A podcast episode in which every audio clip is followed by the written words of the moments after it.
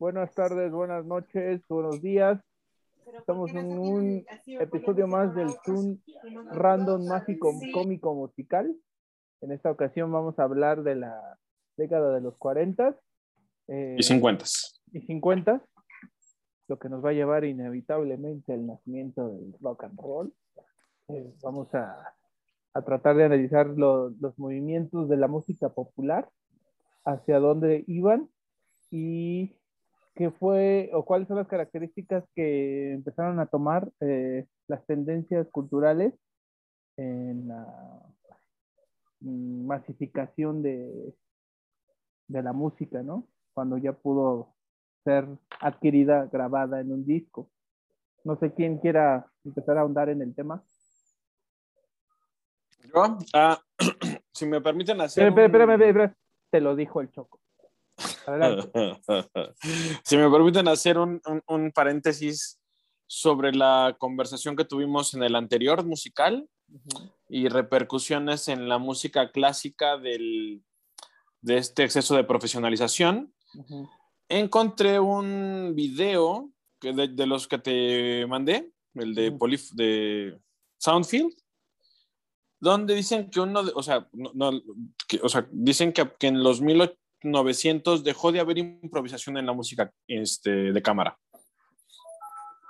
Que antes de eso existía improvisación y que en los 1900, en parte por la complejidad de las piezas más modernas, dejó de haber este, como solos improvisados o ciertos este, puentes improvisados. Luego lo, bus luego lo buscaré y, te se los mando para que lo, para que lo vean, pero me pareció que valía la pena decir el punto ese. Ahora, ya estamos, está interesante que hagamos las dos décadas. Me daba un poco de miedo porque, porque es mucha música la que se genera. Pero es como un poco difícil entender, la década, entender el rock and roll sin la década de los 40.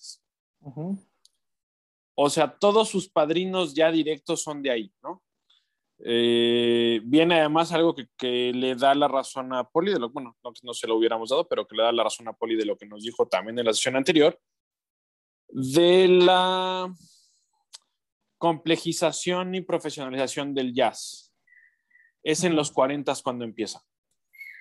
Este, el nuevo sonido de bebop, y que si quieren empezamos por ahí, de ahí nos movemos, el nuevo sonido del bebop que traían este, Charlie Parker, Dizzy Gillespie, Thelonious Monk, que empieza a separarse de este jazz todavía bailable de, de, de, los 20 y los 30. Este es el punto en el que en el que ya el jazz como lo conocemos surge como una cuestión de, de gente estudiada y, e incluso virtuosa. Y si quieren empezamos por ahí, no sé. Sí. La, bueno, eh, ¿cómo se da esta separación del Big Band de, esa corriente del jazz? A ver, platícanos. Ah, la parte que de lo que encontré, y de hecho también es el fin del Big Bang, del Big, del Big Band. O sea, los 40 son, el último, son la última década en la que son una, digamos, un negocio tan rentable, ¿no? Surgen, según algunos de los videos que encontré, porque los clubs se hacían cada vez más grandes. Entonces, o sea, para entender de dónde viene el Big, el big Band, los clubs se hacían más grandes y, las y, y como no, no, estábamos en los, en, los, en, los tiempos del sonido electrónico, era muy difícil llenar las salas, entonces se, tenían que, se tuvieron que hacer más grandes las, las, uh, las, las bandas, se convirtieron en orquestas. Y el Big Band se encarga más bien del sonido del swing y es ah. completamente bailable. Y este es, me parece, a mi entender, no, no, no, logro encontrar suficiente información, pero a mi entender es como la separación necesaria para que el jazz siguiera siendo arte. Porque lo cierto es que el jazz de los 40 se aleja del sonido bailable casi por completo. Y a lo mejor de repente lo puedes hacer así con la manita o, pero, pero ya no, ya no, ya su finalidad no es bailar, es un entretenimiento un poco más profundo, ¿no? Que es escuchar la música y tratar de entender lo que están haciendo con sus maromas. No sé si les gustó la respuesta.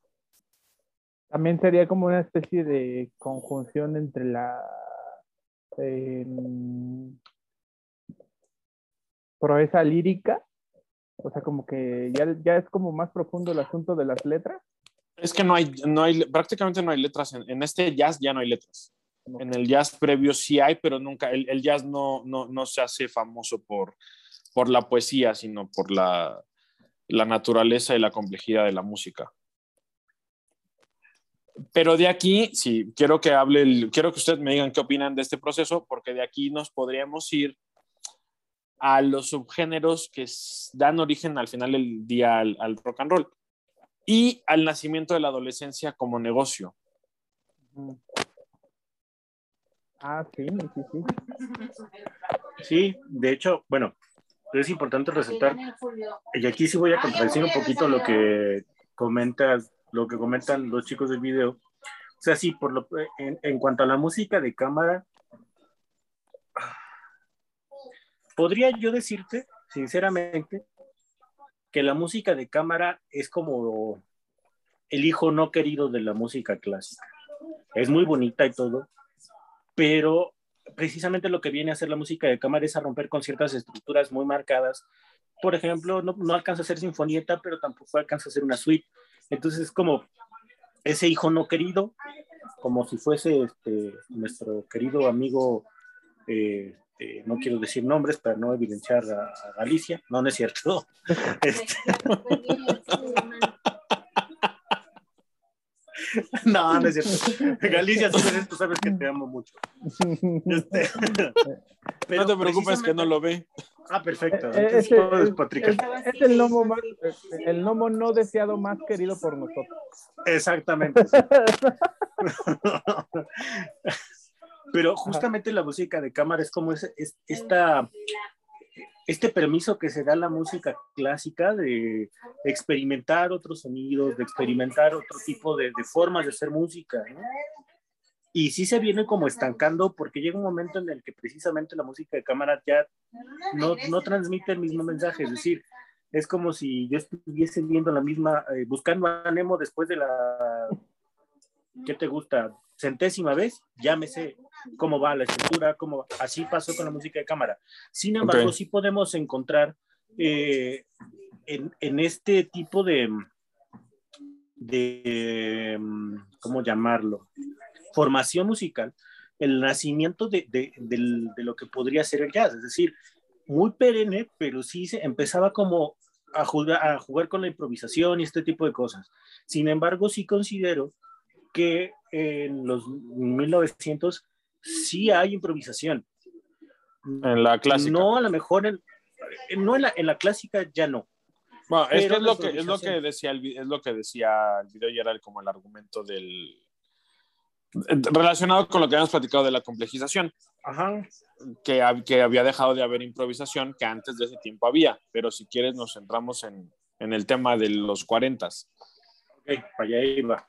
Es que okay. justo, justo el asunto con, con, con, la clásica es que se separa así, de sopetón. Ya no hay mucha... Um, comienza a diversificarse la forma de hacer música, comienza a diversificarse también el público al, al que esa música llega. Y es aquí donde, donde refuerzo el punto que les dije la vez pasada. Es la, la música popular la que termina alimentando a la música clásica, ¿no? Empieza la era de los nacionalismos, este, junto, que va juntito con pegado con el, con, con, el impresionismo alemán, ¿no? Entonces, toda esta fuerza le termina también, dan, termina dándole forma a lo que es la Big Band y a lo que es el jazz. O sea, vuelvo al punto, es, es un círculo que se alimenta constantemente. Sin embargo, sí podemos entender que la, la formación del, del, de la Big Band, sí, empieza a perder su fuerza en los 40, sin embargo se mantiene ahí. Comienza a mantenerse ahí, deja de estar viendo porno, por favor, mientras hablamos. Estoy mandándoles los links. Ah, ok, ok. Comienza, se mantiene, la, la Big Band se mantiene como esa base que después explota en la improvisación que el jazz genera.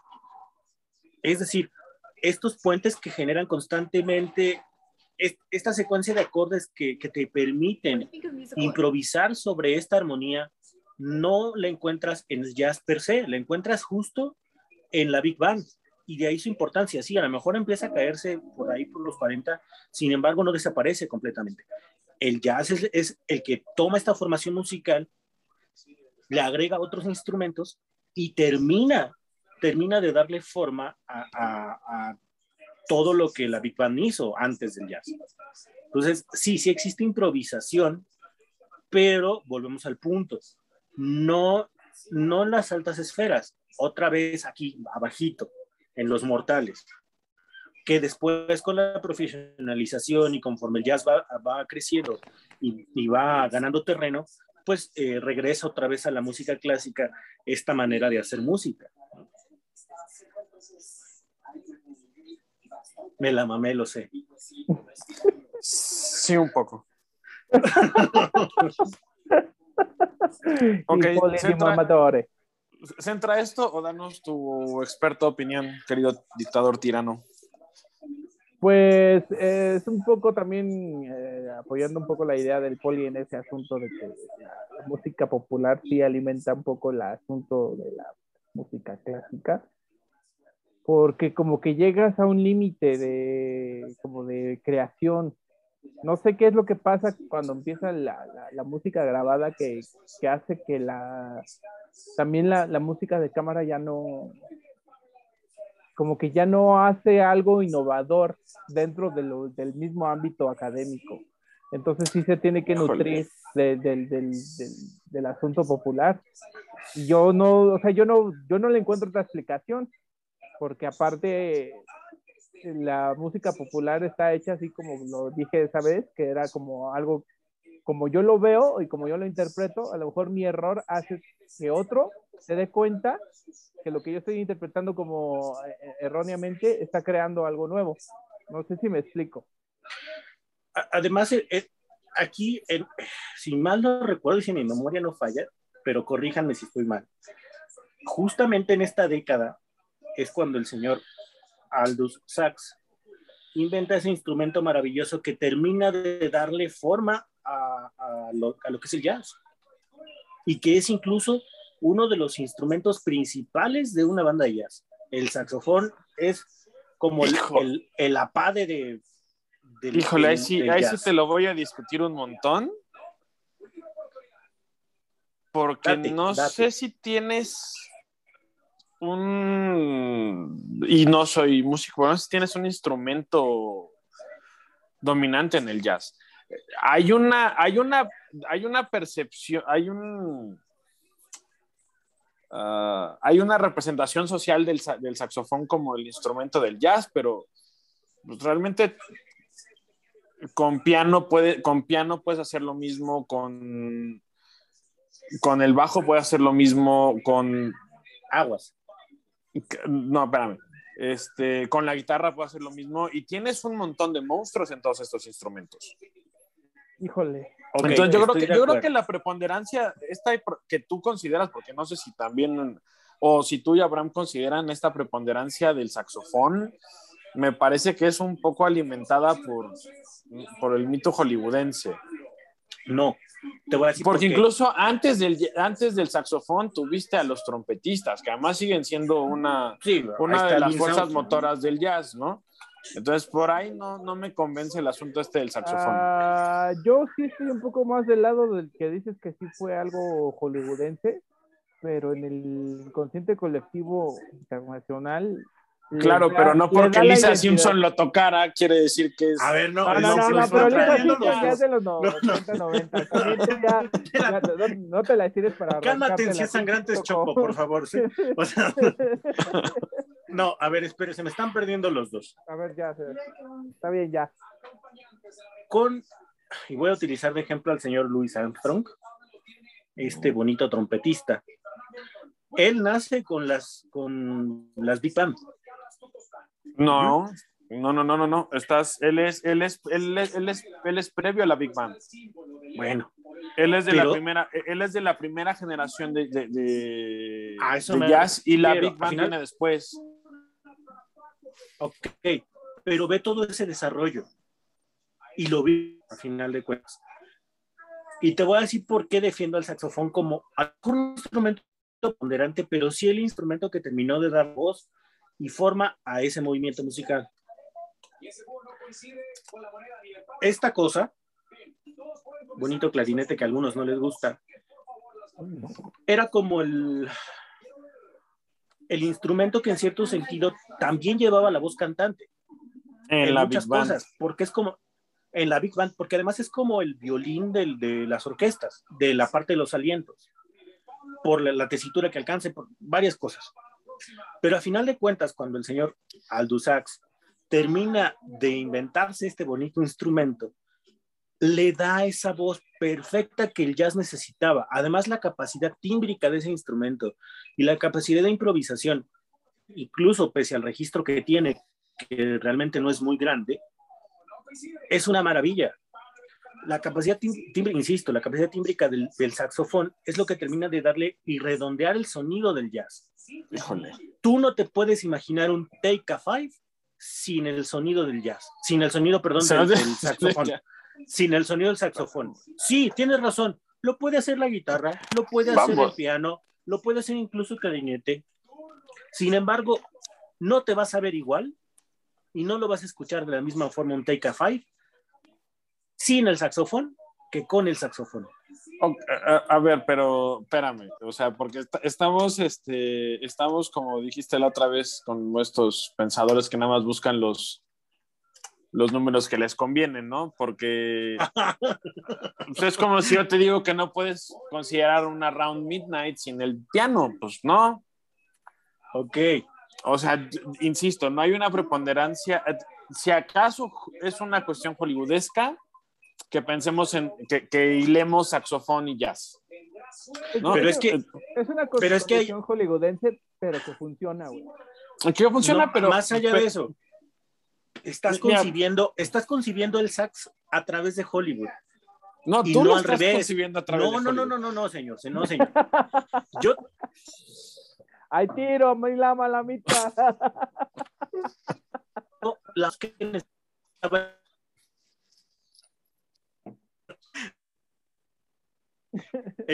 ya se trabó. ya, le pusiste gancho al hígado y ya se quedó. instrumento preponderante, como bien lo dices. A ver, ahí me escuchan, desgraciado. Ya, ya, ya, ya, A pesar de que no es un... Ya no. te, dije que no te excedieras en tu Págale, págale a Slim. Hago Slim, no se fuera. A ver, como bien lo dices, a pesar de que, no, de que en el jazz no hay un instrumento preponderante, esa te la compro porque tienes razón. Y precisamente esa es la ricura del jazz, ¿no? Que se presta a que todos los instrumentos tengan la voz cantante. Y eso es algo que se agradece. Incluso hasta las violas. Se le van a perdonar las violas que luego nada más no hacen ni madres, pero bueno. Pero este, pero es, el saxofón antes de Hollywood y antes de que Hollywood lo, ¡pum! ¿no? Lo que le da la voz al jazz, lo que termina de, es como la parte del círculo que te hace falta. Eso es, el, eso es el saxofón en el jazz. Y a lo mejor me van a matar muchos, pero insisto, es, el sax es el instrumento que vino a cerrar el círculo del jazz. Mira, lo, divertido de esto es que si Hollywood, con todo lo que Hollywood es. Si algún jazzista llega a, escuchar esta madre, güey, se van a cagar de la risa los tres. Sí. todo está bien. Sí, seguramente. no, no comparto tu hipótesis. Creo que lo, que habría que resaltar es este cambio, o sea, para mí lo, que habría que resaltar es esta separación de lo que es el Big Band, de lo que ya después se va a considerar como, el, como este nuevo jazz, la complejidad que viene con estos nuevos este, artistas, y que creo que es esta separación lo que permite que los otros géneros que vienen atrás brillen. ¿no? Y, abro otro, otro, otra ruta de conversación, si la quieren. Si bien los 50 es el nacimiento del adolescente como tal, este es como el del joven. en los 40 como que ya la juventud se estructura como un elemento distinto a ser un preadulto. y la música lo empieza a, A capitalizar. a capitalizar. Ya- No ya- sé qué. Ya, ya se volvió a, tra- a trabar el poli.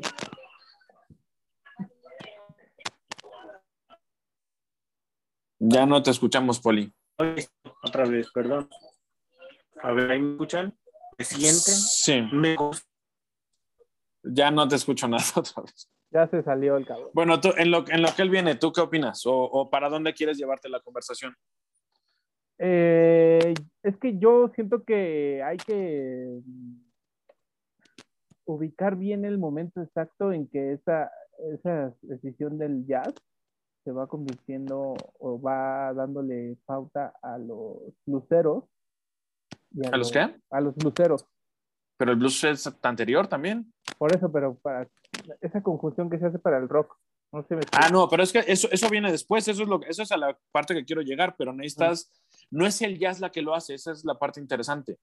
Ujú. Es, es, la, es el rhythm and blues. Mm, No olvidaba O sea, de el- ese el- detalle. El, el que, el que le da como ese último, el último eslabón es el rhythm and blues. Pero por eso para mí es tan importante el hecho de que el jazz agarra su pedo, o sea, ya agarra su pedo y yo creo que incluso dejaría de ser música popular como estamos entendiendo las demás. ¿no? Empieza a complejizarse y a hacerse más, más de nicho, ¿no? Mi- Es mi muy humilde opinión. Pero entonces vienen las... Y también como se va acabando el swing, el- o sea, como que se va volviendo música de adultos, tienes un montón de otros, de, bueno, no un montón, pero tienes entre tres y cuatro géneros completamente nuevos que además son netamente juveniles. ¿Cuáles, Este- serían esos, ¿Cuáles serían esos géneros netamente? ¿Cuáles juveniles? serían? El primero es el crooners, que les había dicho la vez anterior, ¿no? Que el, el- el más grande de la época fue Bing Crosby, pero creo que nadie puede negar que el, el más famoso, el más reconocido y el que termina siendo la cara del, del crooner es Frank Sinatra. En algunos de los artículos que leí decían que de hecho Frank Sinatra es el primer, es el primer artista adolescente de la, de la, o sea, que podrías considerarlo por el tipo de fans que generó. Eh, junto con este asunto crooner está el doo-wop, que para nosotros si lo escuchas ahorita sería rock and roll, pero es como esta, No, esta música muy sincopada y, y sí, y con, y, y con mucho coro, ujú. y que es el primer género que, que va enfocado directamente a, a- a mujeres jóvenes. Y ese ha de estar también como que también configurado con desde el ¿cómo se llamaba el de los negritos que cantaban en la iglesia? Gospel. Los gospels o los spirituals. Ujú. No, no hay un. El soul es el que se relaciona más. Buen punto. Eh, El, el soul es el que se relaciona, creo, más directamente con eso. Pero yo dije negritos, así. Aunque. El. el- el- Pero bueno, ese es, o sea, están, están los crooners, está el doo-wop, eh, el country tiene, una explos- tiene así como una explosión importante y como que al final de la década pega fuerte el rhythm and blues. De hecho, una de las primeras canciones que se consideran, que podrías considerar rock and roll, pero que técnicamente es rhythm and blues, es la Fat Man de Fats Domino. Mm. Fat Domino, ¿no? Fats Domino. Y también acá, porque es de estas épocas, entraría la hermana Rosetta Tharpe, que es otra de las Mm. precursoras directas de, de la que salía co- con su guitarra a cantar en la. Ajá, porque además es de las primeras que usa una guitarra, este, una guitarra eléctrica con un cierto nivel de, de sonido ahí modificado. medio sucio. Entonces, bueno, ajá, pues esas serían como los y con una antecedentes. maestría porque tocaba chulísimo la Era, desgraciada. era buena, era buena. Y que tenía una voz impresionante. Yo no sabía que, que era principalmente cantante de soul, Ujú. Pero por ahí le entró a, a una especie de rockabilly, pues ya.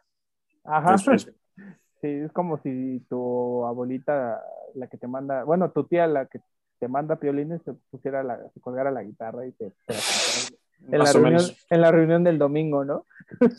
Cállate, que así te ves cuando tocas, güey. Pues, pues, bueno, ya tengo edad de tía que manda piolines, eso, son- eso no lo niego, pero, pero bueno, así lo veo yo. Bueno, entonces, ¿cómo seguimos? Ah, Pues no sé, ¿qué, qué, qué crees que sea lo más conveniente de analizar de esta, de esta era o de esta década en cuanto a la importancia de generar un producto de alienación de masa. Eh, güey, güey, no, anda, pero este güey, o sea, fuerte. No manches, güey. Así, así espero que mañana anotes un gol mínimo, güey. yo no soy delantero, yo soy. Ay, sí, pues aunque sea en tu portería, pero.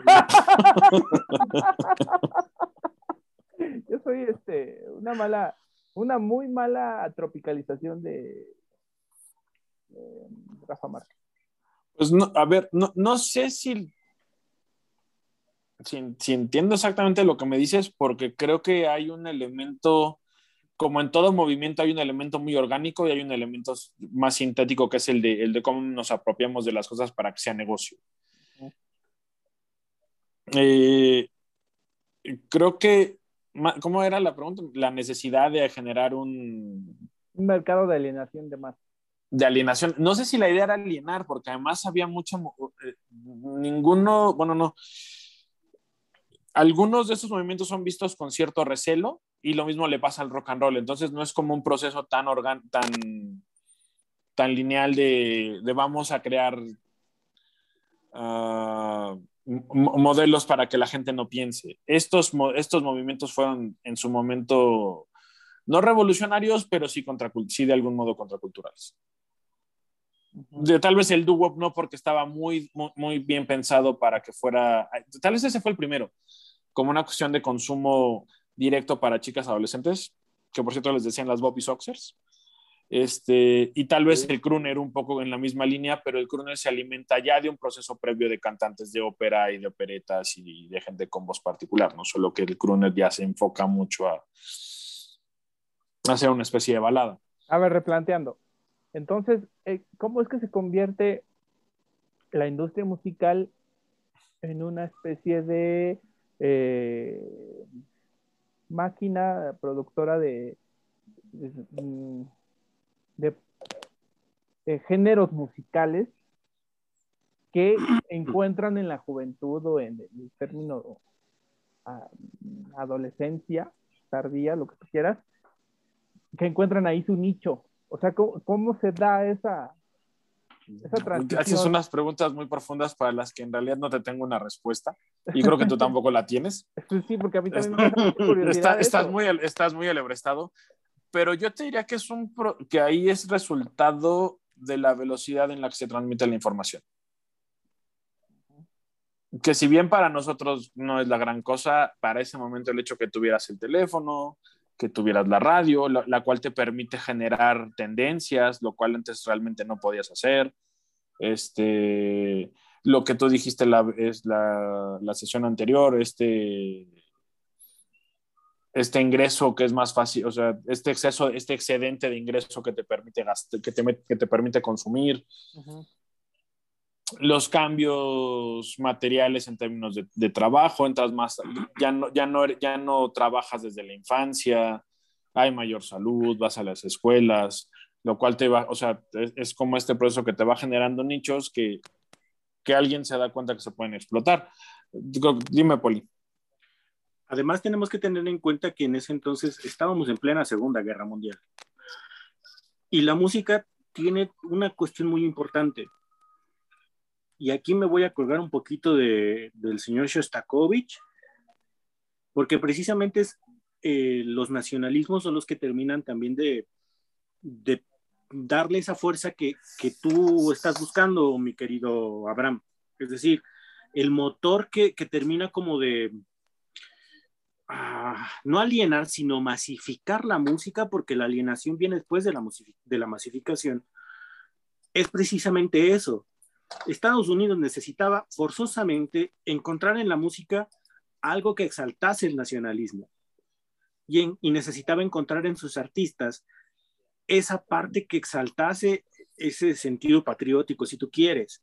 Solamente que el proceso de los gringos, muy distinto, obviamente, al, del proceso de los nacionalistas europeos, llámese Mussorgsky, llámese Shostakovich, en fin, y es distinto porque ellos entienden, empiezan a entender la música grabada como una oportunidad y un nicho de comercialización y de una masificación mucho más amplia, es decir, ya de una masificación internacional.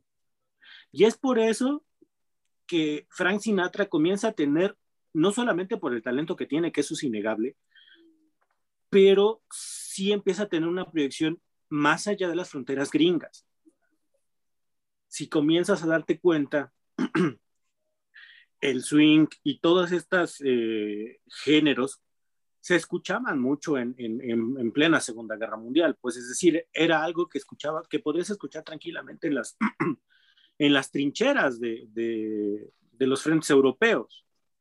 Entonces era como esta conexión que tenían eh, los soldados con, con, su patria y les ayudaba, si tú quieres, a exaltar el, espíritu patriótico y todo esto. Entonces, es precisamente esa la respuesta que estás buscando, mi querido Abraham. Es el nacionalismo el que termina dándole, dándole ese, empuje, sumado además con la capacidad comercial que, comienza a tener Estados Unidos en cuanto a este tipo de oportunidades de negocio, lo que, lo que termina también de darle el, el plus que necesitaba, ¿no? Y, que empiezan entonces a ver la música como un negocio no solamente rentable, sino necesario.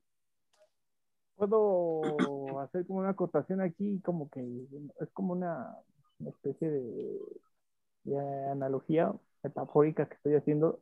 ¿No será que también es como el experimento que está haciendo el K-pop en Corea? Pues como que es una repetición de ese fenómeno ahorita a una escala ya global. Al cabrón. No considero que sea así, porque el K-pop ya la tiene más fácil. Es decir, a través de, del Internet, a través de, muchas herramientas tecnológicas, obviamente ya la masificación es, ¡pum!, así, en segundos. Ya no necesitas tanto eh, proyectar mucho a un artista o a una persona que se dedique a este tipo de cosas como para que pueda tener esos alcances. Anteriormente necesitabas de dos cosas. Talento y carisma. Ahora este ya no importa tanto. Con que tengas carisma, perdón, ahora este ya no importa tanto. Con que tengas carisma, es más que No mames. Con que tengas carisma es más que suficiente, ¿no? Está chingón tu carisma. Qué bueno que David no lo vio, porque si no, imagina. Bueno, es, que, mi, buena mi, mi, analogía y, traer a, el K-pop es que yo que he leído que hay una empresa dedicada a hacer este, a crear este tipo de grupitos este, como prefabricados, como BTS y todos esos, que, y cuyo fin es lograr como una especie de hegemonía cultural de Corea o de la cultura o, este, oriental sobre la occidental Ah, híjole, no, sé para dónde está yendo este, este esta reunión. Y por eso, o sea, yo no estoy de afirmando nada, nada más estoy, como que digo, es que como que esto se parece y como que... Pero a ver, no, a ver, déjame ver si podemos poner orden. Ajá. Sí hay, un, sí hay una fuerte inversión en el K-pop y podríamos incluso argumentar que en el cine coreano, porque ha tenido un boom desde el 2000, 2000-2005 que empezaron como a a, sacar cosas. ¿Es una cuestión de expansión cultural? Yo creo que sí. Nada más que aquí hay una diferencia muy importante. Corea es una potencia entre muchas. Estados Unidos, ya si estamos hablando del 45, ya era la potencia.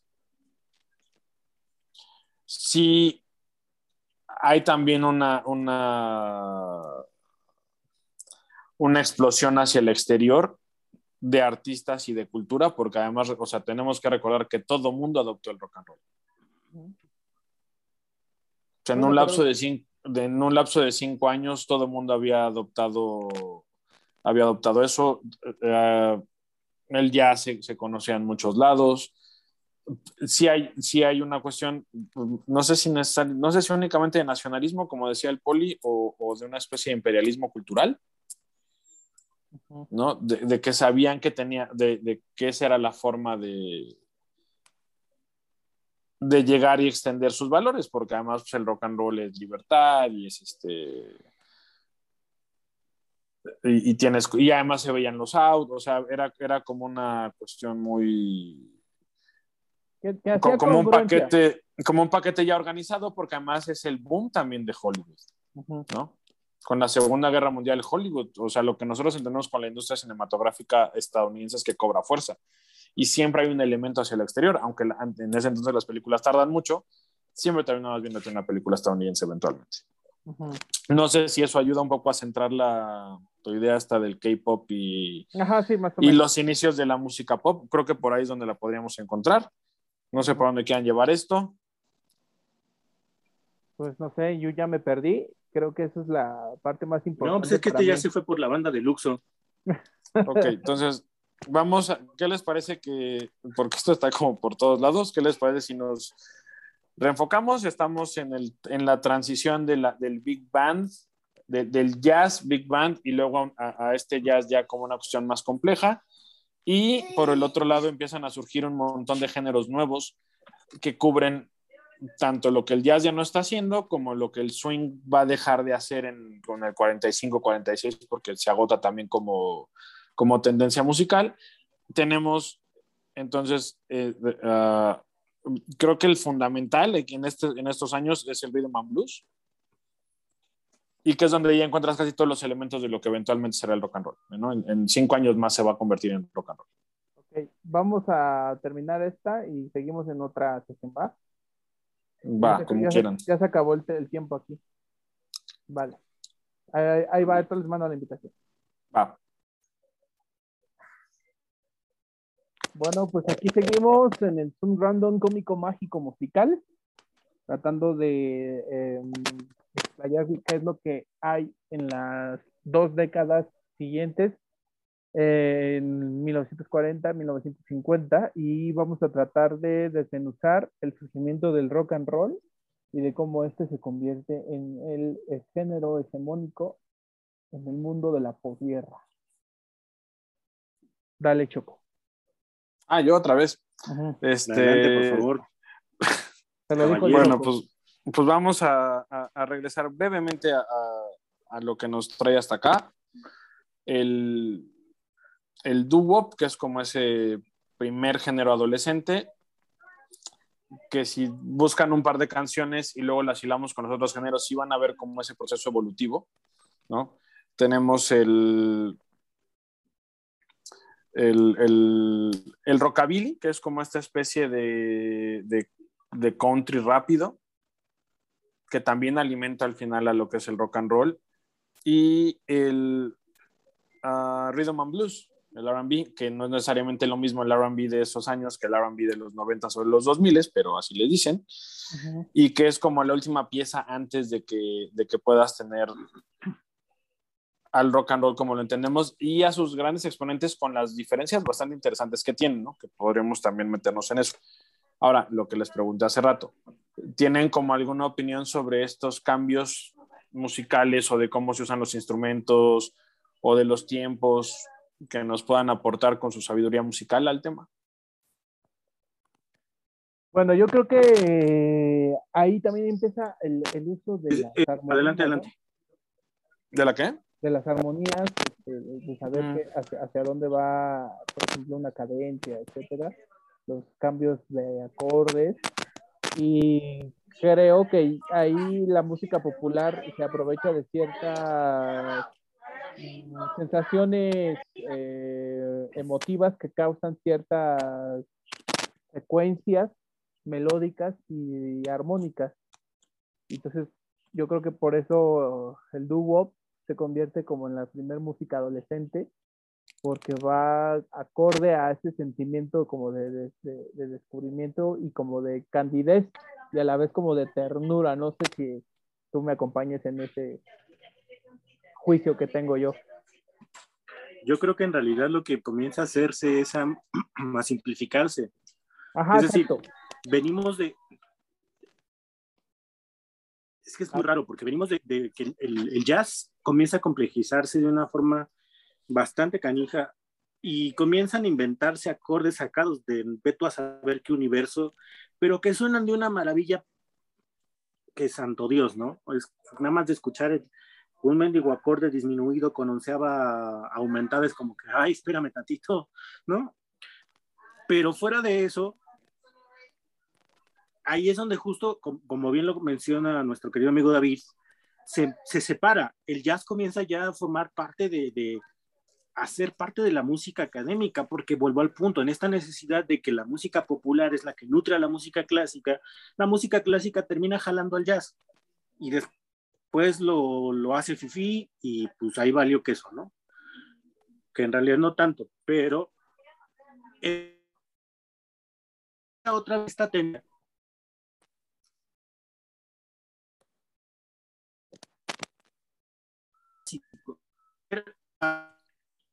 los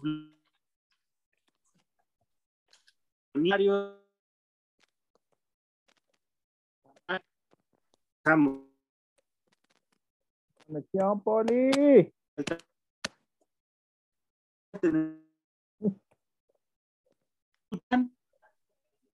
Se está acordando mucho, Poli. Espérame, déjame de red, espérame, aguántame. Estaban poniéndose interesante y te cortaste. Ay, ese poli. Es que mira, yo en ese aspecto de la de por qué la, música se convierte como en esa masificación, es porque ah. creo, es porque creo que ciertos compositores en ese momento se dieron cuenta que eh, abstrayendo todas esas cosas de la, esas reglas de la armonía y a lo mejor simplificándolas o llevándolas a como a un método propio, este, podían causar ciertas emociones, ciertas, no sé si me explico. Entonces se aprovecharon de eso y también por eso se convierten mercados adolescentes. Eso es lo, esa es mi visión, pero creo que lo tiene, lo tiene como más claro este poli porque pues, él sí está más estudiado en este asunto. Yo lo conozco de manera básica porque lo tengo que manejar eh, a lo mejor de manera superficial. No, no estoy tan así hasta dentro de ese asunto. A ver, vas por... Perdóname, este, me quedé en, recuérdenme. Yo ya no escuché nada de tu explicación. Puta madre. Bueno, voy de regreso. Entonces, eh, retomando, en el momento en el que jazz el jazz termina como de separarse o comienza ya a tomar otro, camino de, de profesionalización más profundo, se necesita volver al, al, origen, es decir, a lo básico, a lo más simple, ¿no? Y por eso necesariamente el, el, el blues requiere y necesita tomar fuerza con sus clásicos tres acordes y el círculo armónico en el que se convierte y la posibilidad de improvisación que tiene el blues termina también de, reflejarse en el rock, pero también lo más importante es que aquí la guitarra toma un papel mucho más protagónico, es decir, pasa de, ser un instrumento más en la Big, en la big Band a ser como la, voz cantante en, los protogrupos eh, de rock que comienzan a formarse, ¿no? Entonces, no solamente la guitarra se convierte en el instrumento principal, sino también en, el instrumento que representa toda, toda una identidad, ¿no? que después se empezó a prostituir y, a tomar otros rumbos. Alex Lora, perdón. Pero bueno, ese ya es otro, ese ya es otro tema. No ¿qué tiene que ver Alex Lora, güey? O sea... Güey, qué Perdóname, perdóname, perdóname. Tenía que sacarlo, disculpen. Tenía que sacarlo de la... Pero ya, volviendo al punto. Entonces, la, guitarra se, se, convierte en esta base identitaria, no solamente de un género, sino de una comunidad que va creciendo día con día. Posteriormente se van integrando otros, eh, otros instrumentos que le terminan como también de dar esa forma, ¿no? Es decir, el bajo pasó de no escucharse en una big band a no escucharse en una banda de rock, ¿no? Entonces, este... No, ay, don mamador, güey. Creo que sí te despertamos, Poli. Sí. sí, un poquito. Pero sobre todo, también junto con la guitarra viene la importancia de, de, la percusión como también un conjunto de instrumentos que marcan el ritmo que identifica al rock como tal. Es decir, esta conjunción entre, conjunción entre la guitarra y la batería, incluso el bajo, es lo que le termina de dar también sí esta, esta identificación y separación junto con otros eh, de otros géneros, llámese blues, llámese, llámese rhythm and blues. Eh, entonces, nace ahí justo en el momento en el que, en el que la guitarra junto con el bajo y la batería forman otra manera de hacer música, es cuando podemos entender el rock. Sí, es, eh, como bien lo mencionaste, en cuanto a los instrumentos que se van integrando, son esos. Después, posteriormente, con el paso del tiempo, se van integrando más guitarras, se van integrando algunos otros instrumentos, pero la base identitaria del rock como tal son esos tres. Guitarra, bajo y batería. Pum, para de contar.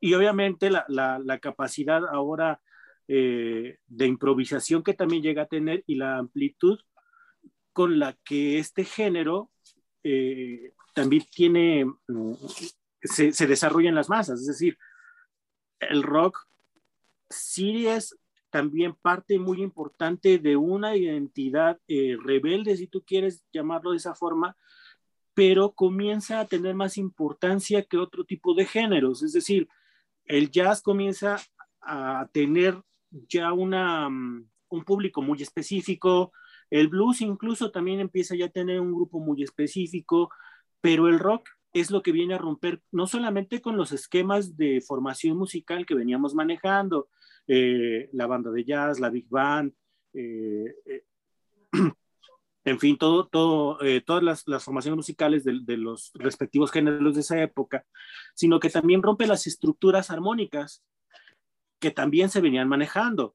Y, comienza incluso a, preconfigurarse un sonido mucho más, más pesadón, más cargado de efectos, con un poquito más de fuerza, y que incluso en muchas ocasiones las armonías no alcanzaban a notarse tanto, sin embargo, con esta misma cuestión identitaria de rebeldía, pues comenzaba a tomar más fuerza.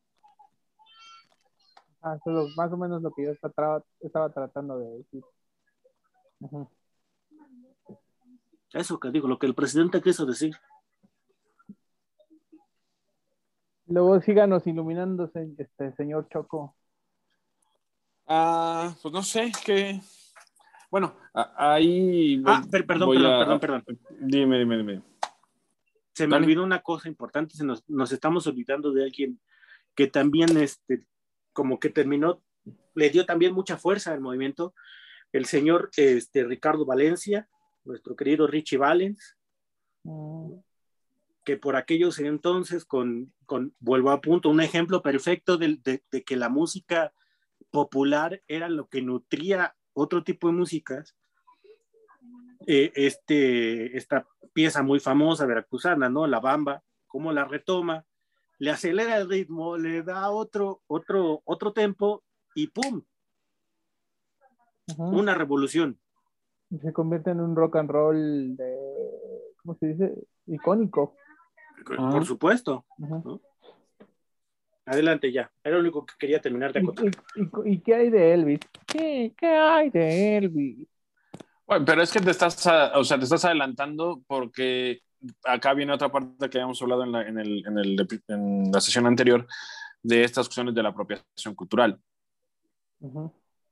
No, las, las primeras voces del rock and roll son negras, pero como no pueden llegar tan lejos, es que empieza a hacerse el espacio a... O sea, eh, ahí, ahí, sí tienes, por ejemplo, un proceso muy mediático. De a ver, o que necesitamos, o sea, estos, o sea, tenías a, Chuck Berry, a Little Richard, ¿a quién le vas a poner enfrente? Ahí es donde, tiene, ahí es donde empiezan a buscar y te encuentras a, monstruos como Elvis Presley y Jerry Lee Lewis, que a la gente se le, se le olvida, pero eran como creo que los dos exponentes blancos que hacían un rock and roll más cercano al, al rock and roll negro. ¿No? Así, o sea, agresivo, un poco sucio, ¿no? Porque después por otro lado tienes a, a, Bill Haley, que, que, era como un rock and roll muy, muy fresa. Aunque ahorita de repente ya no, o sea, si tú escuchas un disco y otro, tal vez no encuentres mayor diferencia. Si, si te pones como en la mentalidad de la época y de, de repente escuchar a, al, Little Richard con su forma maníaca de tocar el piano, que además en ese entonces todavía fue, fue una de esas como cosas que llevaron de los otros géneros, todavía el ah, rock and roll. Los primeros cinco años hay, los primeros cinco años hay mucho piano en el rock, en el rock and roll. Después sí se lo termina comiendo la guitarra porque es mucho más, entre otras cosas, porque es mucho más económico cargar una guitarra que un piano, ¿no? Pero bueno, para llegar a Elvis Presley, o sea, tenemos que empezar primero por estos exponentes que, que, te demuestran lo que es ese rock and roll de barriada, porque ahí es donde nace. O sea, es, es, un, es un, género de barrio, es un género sucio. De hecho, una de las, una de las acepciones de rock and roll es como un, es un eufemismo de sexo, ¿no? Por el rock and roll de movimiento. Ese es su origen. Y lo van puliendo y van encontrándole diferentes figuras hasta que llegamos al, al, al, al rey del rock. Exacto. Sí, pero, pero bueno, como bien lo, lo, comenta Shoko, Elvis es como la necesidad blanca de retomar algo que sabían que estaba creciendo de una manera bastante importante y darle la vuelta para poder hacer, sí, negocio de eso, vamos a llamarlo de esa forma, es decir, para poder tener mucho más alcance, porque no es lo mismo presentar a un niño este, blanquito, eh, con ganas de ser rebelde, eh, que retoma ciertas cosas y, que, como bien lo menciona David, se acerca más a ese sonido natural del rock que presentar a, un negro tocando una guitarra, eh, cantándote canciones de protesta de por qué lo latigueaban, ¿no? O cositas así. Entonces, no es lo mismo, pues. Hay una necesidad intrínseca de, de tomar esa parte cultural, volvemos al punto, porque en cierto sentido, Estados Unidos, toda la parte, toda la, mayoría de su historia, ha abogado por encontrarse culturalmente. Es decir, no podemos, y aquí a lo mejor me, voy a atrever a decir algo que puede ser o no puede, o puede no ser, pero si vemos con profundidad, Estados Unidos ha encontrado esas, esos pequeños atisbos como de una cultura bien formada a través de ese tipo de música. Es decir, del otro lado del río Mississippi, ¿no? En, la parte de Nuevo Orleans, si tú quieres, toda esta parte que realmente sí tiene como una, una identidad bastante bien formada. Entonces, constantemente se ve en esa necesidad, al no encontrarse culturalmente, forzosamente tiene que verse en esa necesidad de retomar otro tipo de culturas que se desarrollan dentro de su territorio, pero con el cual no se siente plenamente identificada, darle la vuelta, presentarlo a través de un personaje nuevo y entonces ahí sí, ¡pum!, explota, ¿no? Solamente así podemos entender entonces esa parte como cultural de los Estados Unidos, pero sin las voces que realmente le dieron eh, la magia y, la forma que tienen. Eh, a ver, y aquí disculpen que otra vez vuelva a hacer una analogía, pero entonces es lo que está pasando con el reggaetón. Ahora qué. Pinche poli.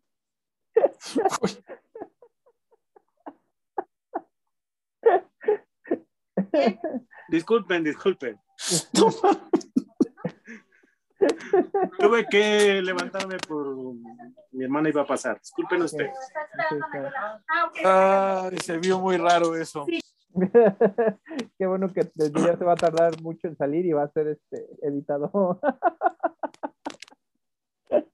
este, bueno, sí está pasando más o menos lo mismo, ¿no? Con el reggaetón y con el despacito del Ponce y la participación de Justin Pero es, pero eso siempre pasa con, o sea, a partir de este momento siempre va a haber algún, algún género dominante.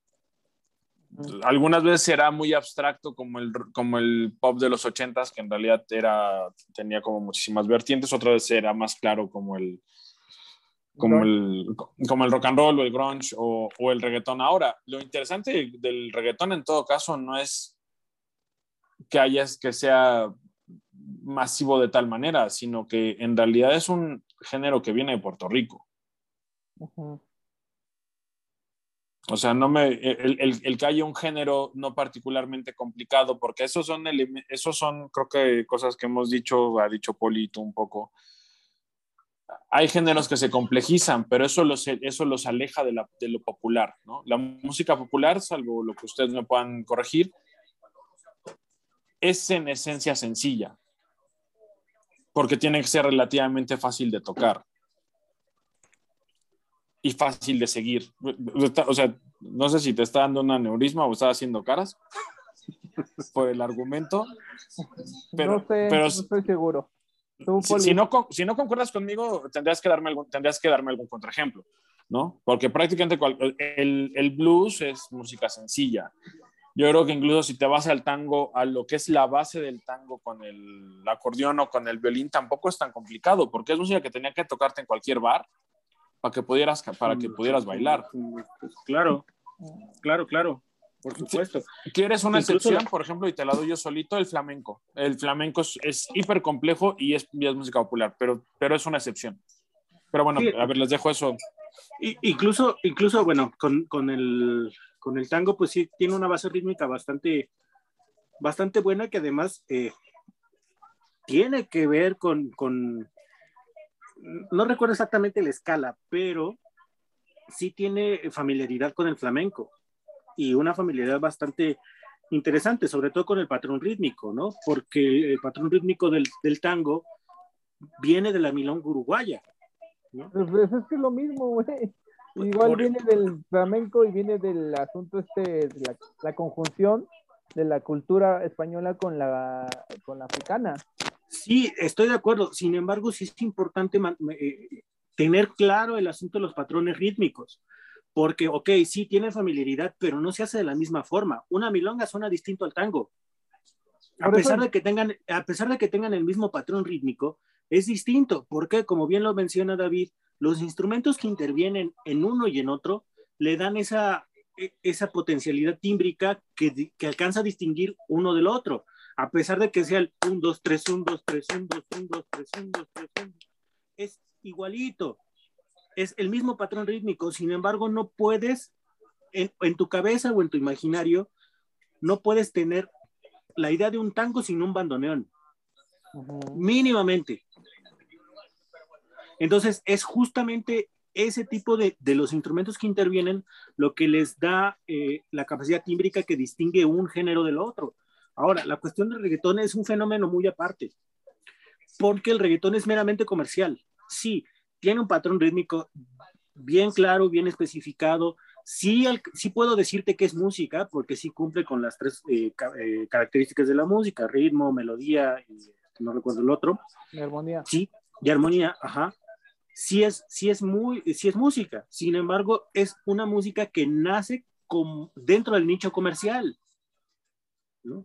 que sí funciona como una cuestión identitaria y que gracias a la globalización otros adoptan y comienzan a hacer su reggaetón y que se alcanzas a distinguir uno del otro, aunque sea poquito, pero se alcanza a distinguirlo, pero no, no debemos perder la brújula con respecto a ese tema. ¿Por qué?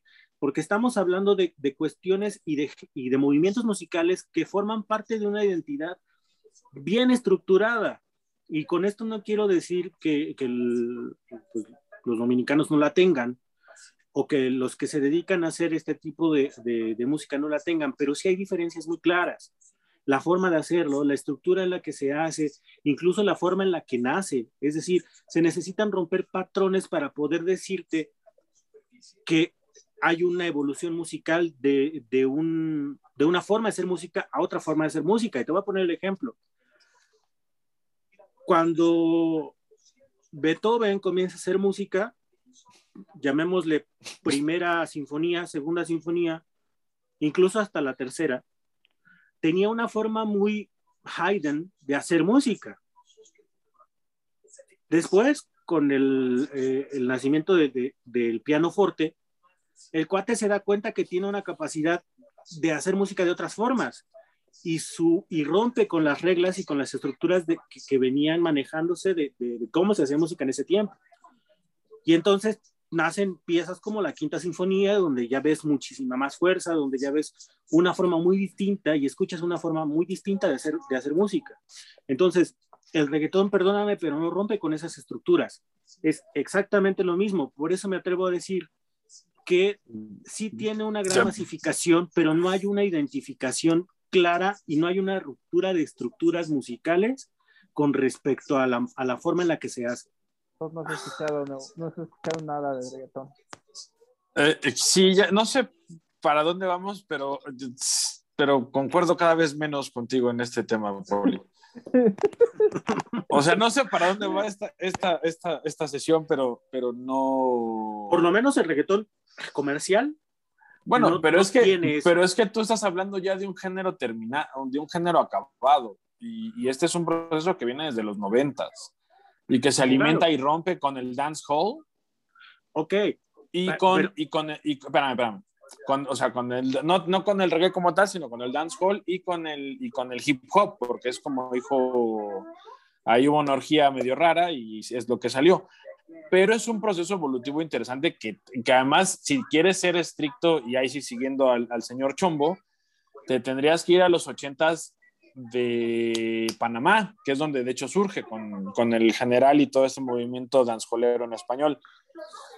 Entonces, tienes rupturas, tienes una cuestión identitaria, porque además es un género de barriadas, o sea, también como todo buen género uh -huh. popular es un género que nace en las barriadas, que de hecho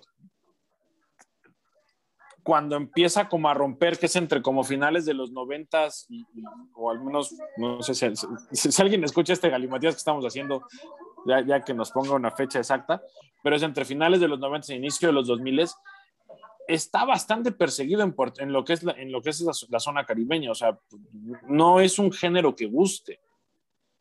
Uh -huh. Es un género que se hace popular real, como popular y con cierto grado de, de, de, de, aceptación, hasta yo creo que gasolina. Ok, entonces ahí mi error fue en no especificar que me refería al, al reggaetón ya como al reggaetón actual, pues, porque obviamente todo lo que viene detrás de, de, lo que hoy conocemos como reggaetón, pues sí, sí es hablar de otra forma, sí es entender la música de, de esa zona específica de otra, desde otra perspectiva y desde otra forma. Yo me refería precisamente a que actualmente ya no hay un cambio de estructura en la forma en la que se hace respecto al reggaetón actual, no al anterior, okay. pero ya nos desviamos demasiado, insisto. Pero, pero, a ver, de, déjame, da, insisto, culpa, si tú te empezaste a... ¿Ah, yo? Sí, ¿Quién fue que metió el asunto del reggaetón tú? O sea, y, tú y, de Beto, y de Beto, o sea, pero y de Beethoven, cabrón. Y de Beethoven no te digo nada porque ahí sí no sé, pero ¿no? Pero... Simplemente ejemplifiqué, nada más. o sea, pero, también, pero, a ver, déjenme intento regresar esto a, a, a un lugar ¿A donde podamos, por favor? Sí, a donde estábamos y, y, darle algún tipo de cierre a la sesión, porque si no, quién sabe qué vamos a terminar hablando. Esto que estás diciendo de, de, que los géneros, bueno, lo dices del reggaetón, ¿no? Que como que pierde su identidad por la masificación, por el hecho que lo tiene que consumir gente de cualquier lugar, porque eso yo creo es lo que alimenta en el reggaetón el nacimiento de artistas tipo Maluma y Bad Bunny J Balvin. Y J Balvin, que es como esta última generación que, es, que pese a lo que puedas pensar de sus letras, es bastante más, es una, es, es una generación de, de reggaetoneros bastante más domada, ¿no? De, de las anteriores que eran gente muy de barrio, ¿no? Uh -huh. Y que en el fondo siempre tenían estas dinámicas.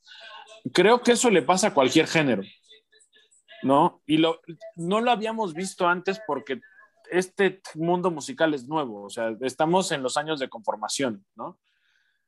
Pero ya entrados en los 50 y creo yo cuando llegas, por ejemplo, a un Bill Haley, que, que, es muy buen, o sea, que es un muy buen rock and roll, pero si lo tratas de entender como en, en, en el momento en el que se realizan, sería lo que tú estás diciendo ahorita de los reggaetoneros, o sea, de este reggaetón pop, ¿no?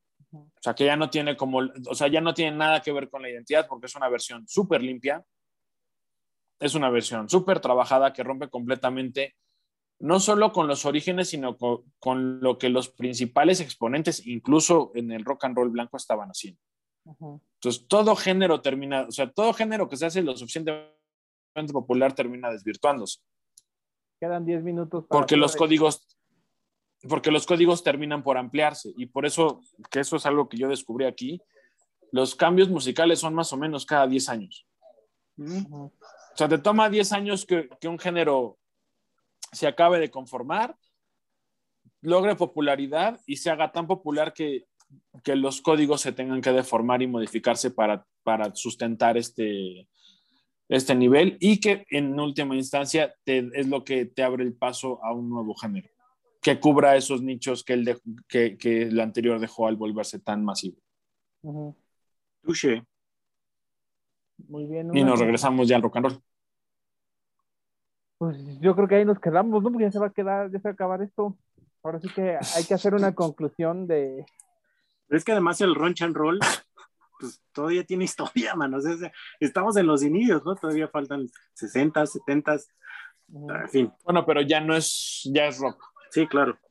Bueno, sí, sí, el apellido, como te lo dijo el Choco. Ah, o sea, en los 60 ya se vuelve rock y y, y, cambia completamente y, y, cambian completamente los códigos que manejan. Sí, sí. Uh y, y, se aleja y se aleja de la diáspora afroamericana.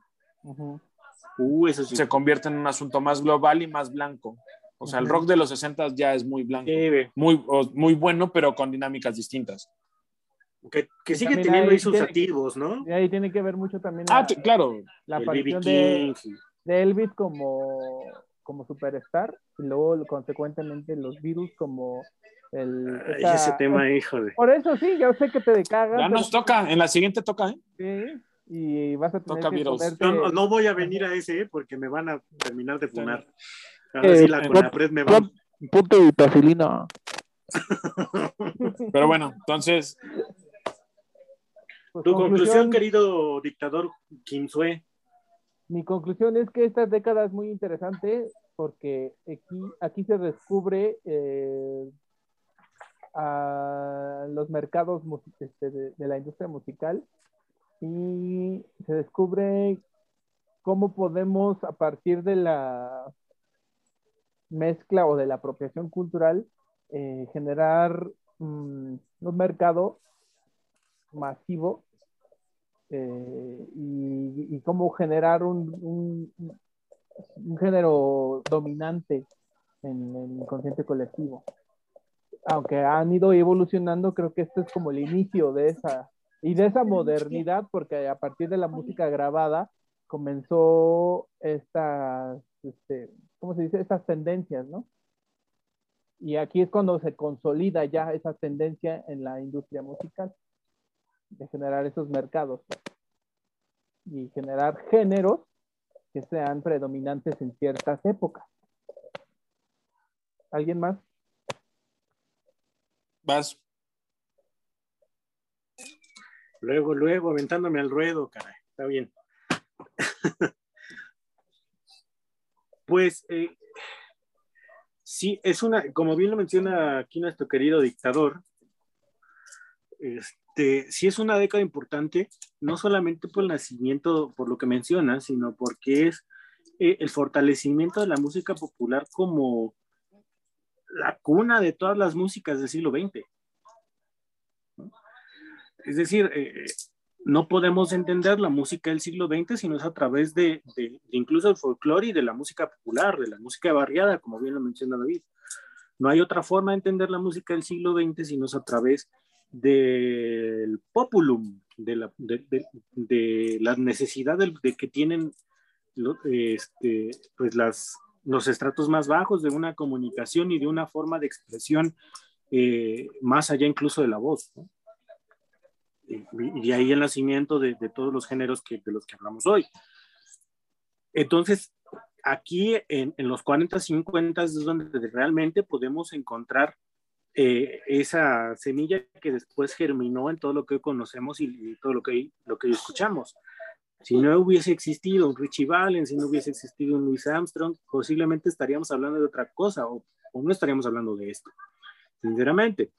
Entonces, hoy entender la música es gracias a esa década, a los 40 y a los 50 y a todo lo convulso que fue esa década con eh, el asunto de los nacionalismos, con el asunto de, de, de, la, de, la, Segunda Guerra Mundial y la importancia que tuvo la música y cómo incidió dentro de, de la generación de una comunidad y no solamente de una comunidad, sino también de una identidad propia. Gracias, querido público. Hasta aquí mi reporte, Joaquín. Muy bien. Señor Choco. Yo ya no tengo nada que decir. ya lo hiciste enojar, ya ves. O sea, no, no, está bien. Bueno, está pues, bien, está bien. Todo es tu culpa, David, no, este, Abraham. ¿Por qué mi culpa? Ya, pues me lo hiciste que, enojar. Yo creo que 60 sí lo manejamos solo, ¿no? Porque ya empieza a haber muchos subgéneros Sí, y aparte Okay. para no divagar tanto porque sí, que merecen atención. Es, valía la pena, creo, hacer 40, 50 puntos, pero, pero bueno, sin hablar del reggaetón y de, y de Beethoven.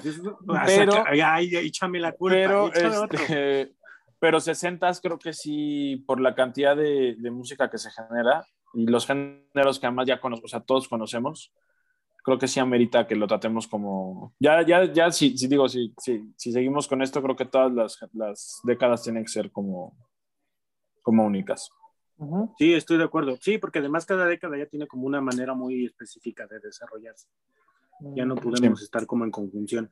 Y un anuncio parroquial nada más, no es por este, asustarte, mi querido David, pero la razón de que eh, Abraham se esté dejando el cabello largo es porque se quiere parecer a uno de los de BTS.